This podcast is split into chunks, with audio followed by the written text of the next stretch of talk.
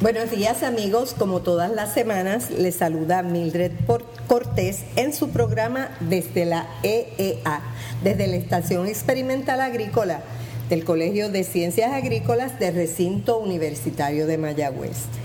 Y en la mañana de hoy tengo el gusto de tener de invitada a la doctora Marta Cecilia Giraldo, egresada de la Universidad de Kansas State y egresada también en su pregrado en la Universidad del Valle en Cali, Colombia.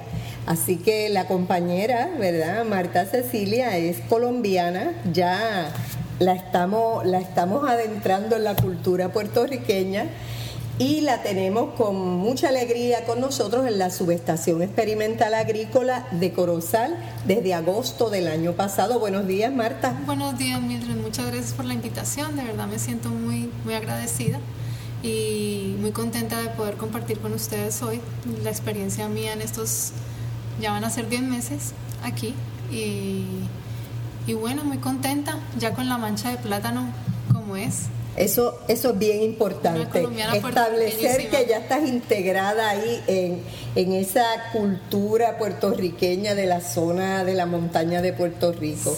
Eh, yo estoy segura que todos los compañeros que están allí están bien contentos con la presencia tuya tuya como persona y también porque estábamos ansiosos y necesitados de tener una persona que pudiera trabajar directamente con las enfermedades de las raíces y tubérculos que son bien importantes para nosotros en, Puerto Rico. Eh, te habrás dado cuenta que en Puerto Rico el consumo de raíces y tubérculos es uno diario. Sí, es bastante alto es alto, ya sea producidas localmente o importadas. Sí, la demanda es bastante alta para el consumo interno. Y esa fue una de las primeras eh, tareas o labores a las que me di con la ayuda de Agenor González, el agrónomo de la estación de Corozal. Él se encargó de, llevarme a que conociera la zona central, me llevó a Barranquitas, a Rocovis, a visitar a los agricultores y empezar a hacer unas entrevistas con ellos, conocerlos y que yo me explicaran y me hablaran un poco de cuáles eran las necesidades, cuáles eran los problemas más apremiantes que ellos tenían, en dónde necesitaban ellos apoyo.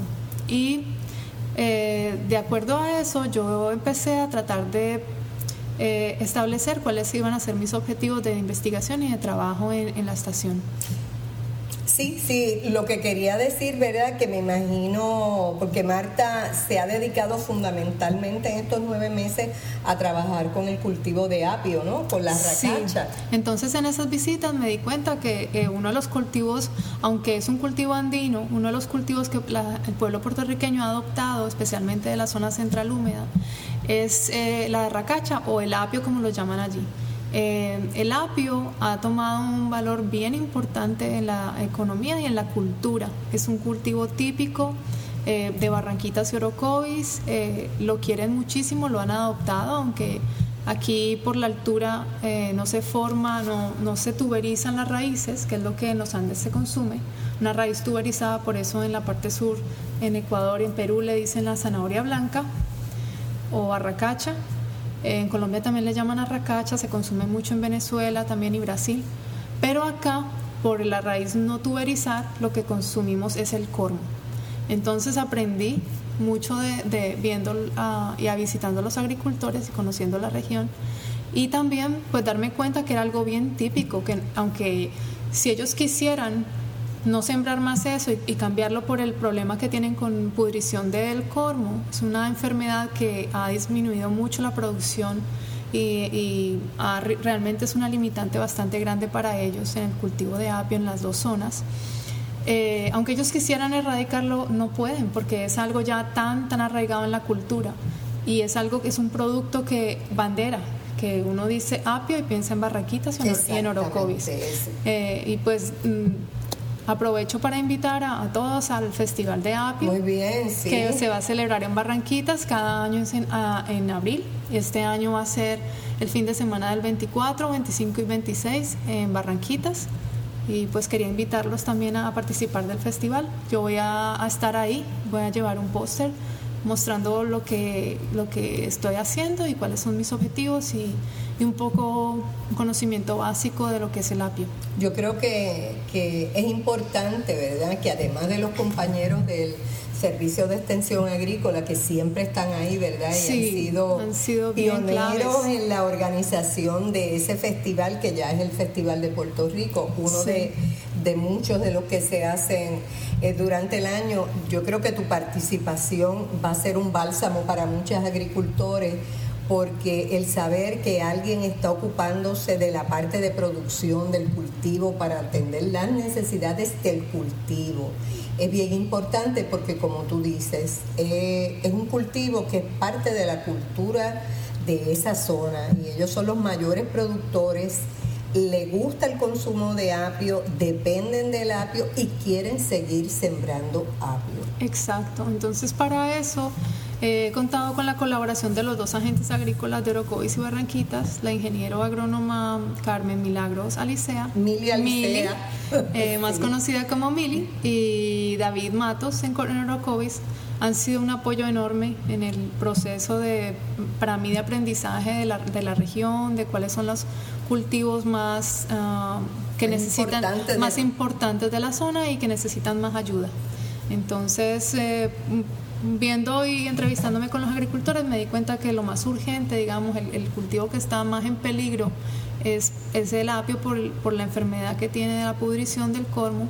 Eh, los agricultores al finalizar, eh, al, llegar al, periodo de cosecha, se encuentran con la incertidumbre de no saber qué hacer, porque lo poco que les queda, si les queda algo después de la pudrición, es muy poco, entonces ellos no saben si venderlo o guardarlo para, como material de propagación para la siguiente cosecha. Como ellos, la mayoría, quedan con bien poco, lo que hacen es que también le piden material a los otros agricultores. Entonces ese material se dispersa entre ellos, generalmente lo que queda no es de muy buena calidad, no lo venden, también ya, ya viene afectado con la enfermedad, es lo que ellos usan para la siguiente siembra, entonces es un material que sin ellos querer y sin saber están multiplicando la enfermedad, están aumentando los niveles del patógeno que haya en el suelo o que esté en el, en el, tejido del cultivo como tal, en el tejido del cormo. Bueno, y podríamos decir que si no se atiende en cuestión de varios años no va a haber nada para sembrar. Va a desaparecer, sí, porque realmente las pérdidas que ellos han tenido, por lo menos en el año, en el recién yo llegué, hablaba con un agricultor, él perdió el 100% de la cosecha que fue bien fuerte. Y mi mayor preocupación cuando yo llegué a campo a ver la enfermedad es que me parece que el patrón de infección me da a mí a pensar que puede ser algo más como un nematodo, algo bien estático en el suelo, que a que sea un hongo o una bacteria, que no se dispersa, se dispersa de una forma homogénea, mientras que el nematodo tiene unos parches eh, aislados dentro del, del cultivo. Y eso fue lo que yo observé cuando recién llegué entonces mi primera preocupación fue porque cuando yo le entrevisté al agricultor que perdió el 100%, me dijo, no, perdí todo, voy a sembrar plátano, estoy sembrando plátano. Cuando yo empecé a investigar que si pudiera ser un nematodo, me di cuenta que tal vez el nematodo presente puede ser el mismo nematodo que afecta el plátano. Entonces mi mayor preocupación perpetuaría el problema en los cultivos de, que están sembrándose en esa zona. Sí, y eso fue lo que a mí más me preocupó, por eso he tratado de acelerar un poco la investigación y ver cómo yo puedo determinar si, si realmente es un nematodo o no, para dar una buena recomendación al agricultor, que, que se pueda hacer un manejo más integral del cultivo como tal, que le permita al agricultor tener un mayor... Eh, oportunidades para, para progresar dentro del cultivo, ¿no? Sí, que tenga más opciones y que como el cultivo de apio dura eh, su ciclo es tan largo. Nuevas alternativas, estamos hablando, nuevas alternativas de producción. Sí, que él pueda producir, de pronto tratar de no manejar monocultivos, tratar de intercalar eh, con un cultivo que sea de más corto ciclo para tener algo. Uh, y generar ingresos. Sí, lo que comúnmente llamamos en español del bueno cash crop.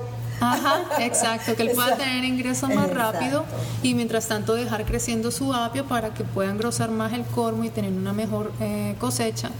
Y también tratar, si mm, el objetivo con la investigación es poder determinar qué cultivos serían los mejores para ellos alternar que no estén ayudándole a multiplicar la enfermedad. Ah, Entonces, hay cultivos que ellos pudieran utilizar para mermar la población del, del, inóculo, del, del, patógeno, que por eso es tan importante determinar cuál es el agente principal del daño, mm, para poder determinar cuáles serían los cultivos ideales para sembrar alternos al apio, o también utilizar cobertoras, sea eh, a nivel de borde, que también ayuden a controlar un poco las enfermedades y que también ayuden a incorporar materia importante en el suelo para evitar el desgastamiento del, del, suelo como para mejorar la y mejorar la suelo. calidad del suelo. Este, eso, eso por un lado. ¿Y qué hacemos con la semilla, Marta? Muy bien. Entonces, eh, con la semilla, como la semilla, ellos, por un lado, la semilla que obtienen al final de la cosecha es poca y si la tienen, es posible que venga con enfermedades. Mala calidad. Mala calidad. Entonces, lo que me abanderé recién llegué y vi que la necesidad era semilla limpia, semilla libre de enfermedades y también incrementar la producción de, esa, de ese material de propagación, fue comenzar a trabajar cultivo in vitro de apio y plátano. Entonces los dos, para los dos estoy haciendo cultivo in vitro y queremos aumentar la producción utilizando un sistema nuevo que se llama bioreactores temporales, bioreactores de inmersión temporal, que lo que hacen es que permiten eh, aumentar la cantidad de producción de, del material de propagación eh, trabajando en un medio líquido en vez de un medio sólido. Entonces uno ahorra en espacio, en materiales y en tiempo. Y tú tienes en, en Corozal un laboratorio, ¿verdad? Con un compañero que, que, te apoya en, en, la producción. Sí, en el laboratorio cuando llegué estaba eh, Luis Sánchez, que él ha sido el encargado del laboratorio, eh, me ha ayudado muchísimo en la parte de cultivo in vitro, él es el encargado en el laboratorio. En el laboratorio quiero dividir el laboratorio en tres eh, grupos. Uno que sea poder prestar un servicio de diagnóstico de enfermedades en Corozal que es lo que está en proceso, y el, la, la, parte de cultivo in vitro, que es lo que ya está bien desarrollado y estamos empezando. Ya tenemos unas primeras plantulitas, las estamos multiplicando. Muy bien. Y espero pronto tener los bioreactores funcionando para entonces escalar y aumentar el nivel de, de producción de material de propagación. Y, y bueno, ese material eh, ya hemos conversado con un agricultor en Barranquitas que se llama Luis eh, José Luis Rivera eh, que lo conocen como Joseito, eh, ha sido verdad muy generoso y con él estamos tenemos una parcela en su en su finca destinada para aumentar esa, esa material de propagación. Es en una zona de altura, ¿verdad? Como se da eh, en, en, sus En condiciones ideales el apio, porque la subestación no está No ten- sí, no tendría la altura necesaria para propagarlo en cantidad. O sea, llegaríamos hasta el endurecimiento de la semilla, pero ya para la multiplicación como tal sería ideal hacerlo en una zona alta. Ya Y sea- así va a ser, ¿verdad? Gracias sí, a la y entonces ayuda. gracias a la ayuda y al soporte y al apoyo de los agricultores y a, la, a que ellos siguen creyendo en nosotros como, como investigadores, pues eh, vamos a poder contar con esa parcela para hacer la propagación y así poder eh, con él distribuir semilla libre de enfermedades también a otros agricultores de la, de la región. O sea que el objetivo de, ese, de esa parcela es propagar para distribuir semillas saludables, sanas, a los agricultores que producen el apio. Yo creo que, que mejor objetivo no puede haber. Porque, Sí, ¿verdad? gracias. Ya te habrás dado cuenta en el tiempo que llevas en Puerto Rico que aun cuando somos consumidores de muchas raíces y tubérculos, la gran cantidad de, de ese consumo proviene de las importaciones porque hemos tenido grandes problemas con las plagas y enfermedades Oh, sí. y la producción de raíces y tubérculos en Puerto Rico eh, se ha reducido muchísimo. Sí, entonces con eso, con este proyecto lo que queremos es empujar, queremos fomentar eh, la producción de nuevo, como hacía unos años antes de que se presentara esta limitante en el cultivo, esta enfermedad, eh, para que Puerto Rico pueda de nuevo suplir sus necesidades internas para estos tubérculos y a la vez, si Dios quiere en un futuro, poder empezar a exportar, que podamos suplir las necesidades internas, no tener que importar material de otras partes. Eso sería ideal. poder exportar el material y así poder brindarle al agricultor una, una, un ingreso, un ingreso seguro y mayor al que está teniendo y así poder fomentar el amor de nuevo y que los jóvenes vuelvan a la agricultura. Sí, poder demostrar que la agricultura es un empleo digno, es un empleo bueno, un buen negocio. bueno y que es un negocio, porque queremos que nuestros agricultores sean agroempresarios, ¿verdad? Exacto, y que se puede dar. Y se puede hacer, seguramente que sí, además tiene una satisfacción personal, espiritual bien grande. Sí. Y en eso, pues nosotros, ¿verdad? Nuestra meta es tratar de proveerle a los agricultores alternativas, herramientas para ellos ser exitosos, porque si ellos son exitosos, nosotros somos exitosos. Sí, sí. La idea es que así como eh, pues en un, hogar, la cabeza de familia, su orgullo mayor es suplir las necesidades de su familia, pues qué bueno que nuestros agricultores puedan en algún momento suplir las necesidades del país y autoabastecernos con nuestros propios productos, que tenemos terreno para hacerlo y tenemos, tenemos el material para, para lograrlo. Pero entonces ahora yo pienso que si con el proyecto inicial, que es lo que están dando de generar la semilla libre de enfermedades y aumentar la producción, eh, a la par, eso va acompañado también a un estudio, una evaluación para encontrar cuál es el principal agente causal de la enfermedad para poder empezar entonces, si Dios quiere, el próximo semestre, hacer evaluaciones en campo para determinar cuál sería el mejor control, el mejor método para controlar la enfermedad. ¿Y esas evaluaciones en campo las piensas hacer en la estación, las piensas hacer con los agricultores? Se va a hacer en conjunto con los agricultores y aprovecho para agradecer a los agricultores que nos han colaborado con los muestreos para presencia de nemátodos, eh, como son en, en Orocovis está el don Francisco Alvarado, don Cico, está Adrián Suárez, ellos nos han ayudado muchísimo, nos han apoyado con, el lugar, el muestreo, también se han ofrecido a colaborar en los experimentos para propagación de material. Y en Barranquitas, pues los agricultores eh, principales que han estado colaborando han sido eh, don José Luis Rivera, Joséito, y Juan de Dios, Juan de Dios de Jesús. Y en Orocovis me falta una persona que es don Juan Miranda. Eh, todos estos agricultores han sido bien claves para nuestra investigación y nos han brindado todo el apoyo y espero, confío en que con ellos vamos a poder eh, dar una solución a este problema, ojalá pronto. Esperemos que así sea porque aparte, ¿verdad?, de que yo sé que nuestros agricultores son muy hospitalarios, eh, personas muy buenas, pero yo creo que también la esperanza de que ellos puedan recuperar su cultivo bandera sí. es bien importante porque tú mencionaste un punto ahí y es que el apio se produce en la zona alta de Puerto Rico. O sea que no en todos los municipios se puede producir apio. ¿Qué quiere decir eso? que estos agricultores del centro de la isla que están tan afectados son los que anteriormente eh, producían el apio que se consumía en todo Puerto Rico. Así que, ¿verdad? Ellos tenían un rol bien importante, sobre todo con ese cultivo.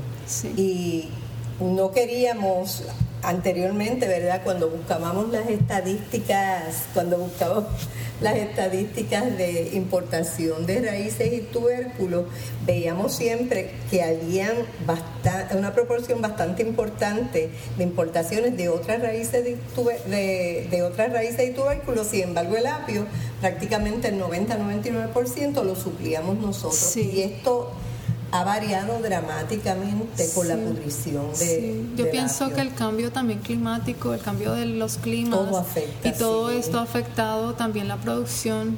Eh, han habido varios factores, pero eh, como te digo, en la evaluación que estamos tratando de hacer, mm, he encontrado la colaboración y me he encontrado también que hay otros grupos que trabajan en suelos, como el doctor Víctor Snyder y Gustavo Martínez, ellos han hecho una evaluación de suelo de la misma zona. Entonces yo he, yo he tratado de tomar las mismas fincas en donde ellos hicieron muestreo de suelos para poder integrar todo ese conocimiento y poderle dar una mejor recomendación al agricultor, una, una recomendación que le pueda permitir a ellos hacer un control integral y un manejo integral del cultivo. Entonces ahí pues he contado también con la colaboración de ellos para la evaluación de presencia de nematodos, he contado con el, la colaboración del, doctor José Chavarría en, en Mayagüez. Eh, en este momento ya se hicieron los muestreos, ya se hicieron los análisis, estamos en la fase de análisis de datos y pues la idea mía es tomar todos esos datos y poder eh, con, con, una algo una con una, un conocimiento informado poderle dar unas recomendaciones eh, bien, bien um, integradas para, para, el manejo a los y bien puntuales, porque no, estarías especulando de nada, sino que estás estarías trabajando con los resultados de tu investigación. Sí. O sea, podríamos decir que ya en este corto tiempo tienes un equipo de trabajo, ¿verdad? Sí, eh, ha sido impresionante la colaboración que he encontrado con los colegas y ha sido bien, bien clave eso para avanzar. Yo pienso que uno como colega, como investigador, eh, su finalidad es colaboración. Nosotros no estamos compitiendo con nadie, nosotros estamos para servir al agricultor. Está compitiendo contra la enfermedad. Exacto. nosotros tenemos que ganarle, nosotros tenemos que ganarle a la, a la enfermedad y no es, por lo menos mi compromiso principal es el agricultor. Mi compromiso como investigadora es darle un buen servicio al agricultor, servirle para darle soluciones al agricultor y que la agricultura en Puerto Rico pueda aflorecer como fue ah, en un, tiempo atrás, que me cuentan a mí que Puerto Rico de verdad que podía suplir las necesidades internas. Ahora estamos importando casi que más del 80% de lo que consumimos y es triste porque tenemos los recursos para hacerlo, para volver ahí. Pero necesitamos incentivar de verdad y mejorar las condiciones para la, que la agricultura vuelva a florecer en, Puerto Rico y podamos autoabastecernos, no depender tan en, una forma tan grande de otros de las países. Importaciones, sobre todo nosotros que estamos en una isla. Y que somos eh, pequeños. En una eventualidad, en un evento catastrófico y aquí se paralizaran la entrada de los barcos que nos suplen de alimentos, estaríamos en serios problemas rápidamente. Ahora no falta, no falta nada. Todo está en las neveras, todo está en los almacenes. Pero si esos almacenes dejan de abastecerse de producto importado, estamos en un problema. La única salvación para el pueblo puertorriqueño, para nosotros, es empezar a generar el producto para autoabastecernos, que tenemos el terreno, porque realmente aquí la población no es tan alta, tenemos mucha más eh, porciones de tierra para sembrar que, cualquier otro, otra isla que, conocida. y tenemos, tenemos la capacidad para crecer en, ese, en ese aspecto. Yo creo que tenemos que unirnos en equipo para ir en esa misma dirección, todos en esa misma dirección. En la empresa que yo lidero, ¿verdad? Que es la de raíces y tubérculos, yo siempre cuando termino cualquier presentación, siempre pongo al final, todos tenemos que alar en la misma dirección, tenemos que tener un mismo objetivo y trabajar con equipo. El país lo, requiere. Sí, el país requiere que nos que seamos, trabajemos en colaboración. Sí, Marta, y yendo antes de terminar este interesante programa, ah, se me olvidaba, estás pensando también trabajar en una propuesta nueva, ¿verdad? Sí, Estamos bien contentos, ¿verdad? Porque se han identificado unos fondos para continuar trabajando en Apio, así que en algún otro momento en el futuro tendremos a la doctora Giraldo aquí otra vez hablándonos de los resultados de, esos otros trabajos. Este, pues porque nosotros nos mueve el fortalecimiento de la agricultura de Puerto Rico en todos sus renglones. Pero antes de despedirme, quiero que me des un, breve resumen de cómo te has sentido en Puerto Rico en este casi año, cómo te ha ido con tus compañeros, tanto en Mayagüez, en San Juan, como en Corozal, ¿verdad? Que es donde estás Desde que llegué me he sentido siempre muy bienvenida.